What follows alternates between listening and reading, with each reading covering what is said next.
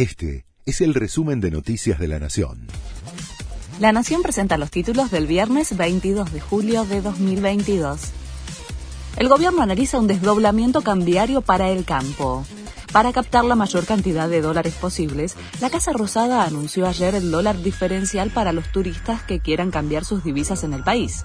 En esa misma línea, se pondría en marcha un dólar soja o agroexportador que se ubicaría entre un 30 y un 40% por encima del oficial, una motivación para que los productores comiencen a liquidar la soja que retienen.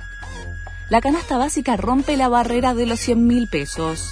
Según el INDEC, una familia de dos adultos y dos menores necesitó en junio 104.217 pesos para no ser pobre.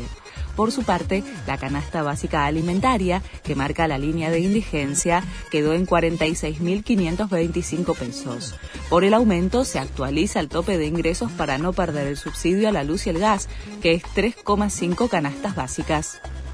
Tras la suba del boleto del colectivo, el subte aumentará un 40% la ciudad de Buenos Aires decidió subir el valor del pasaje del subte, que llegará de los 30 pesos actuales a los 42 pesos. El incremento se firmará la próxima semana y aún no hay fecha exacta desde cuándo comenzará a regir, pero será a fines de agosto o septiembre. Alberto Fernández se cruzó con la calle Pou fue por los avances comerciales entre Uruguay y China en el marco de la cumbre del Mercosur que se desarrolló en Paraguay. Fernández criticó que se busquen soluciones individuales. El presidente uruguayo respondió que avanzará igual y no firmó la declaración conjunta del bloque.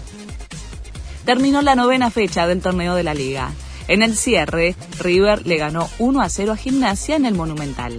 Argentinos y Atlético Tucumán comparten la punta con 19 unidades. Mañana comienza la décima fecha con tres partidos. Este fue el resumen de Noticias de la Nación.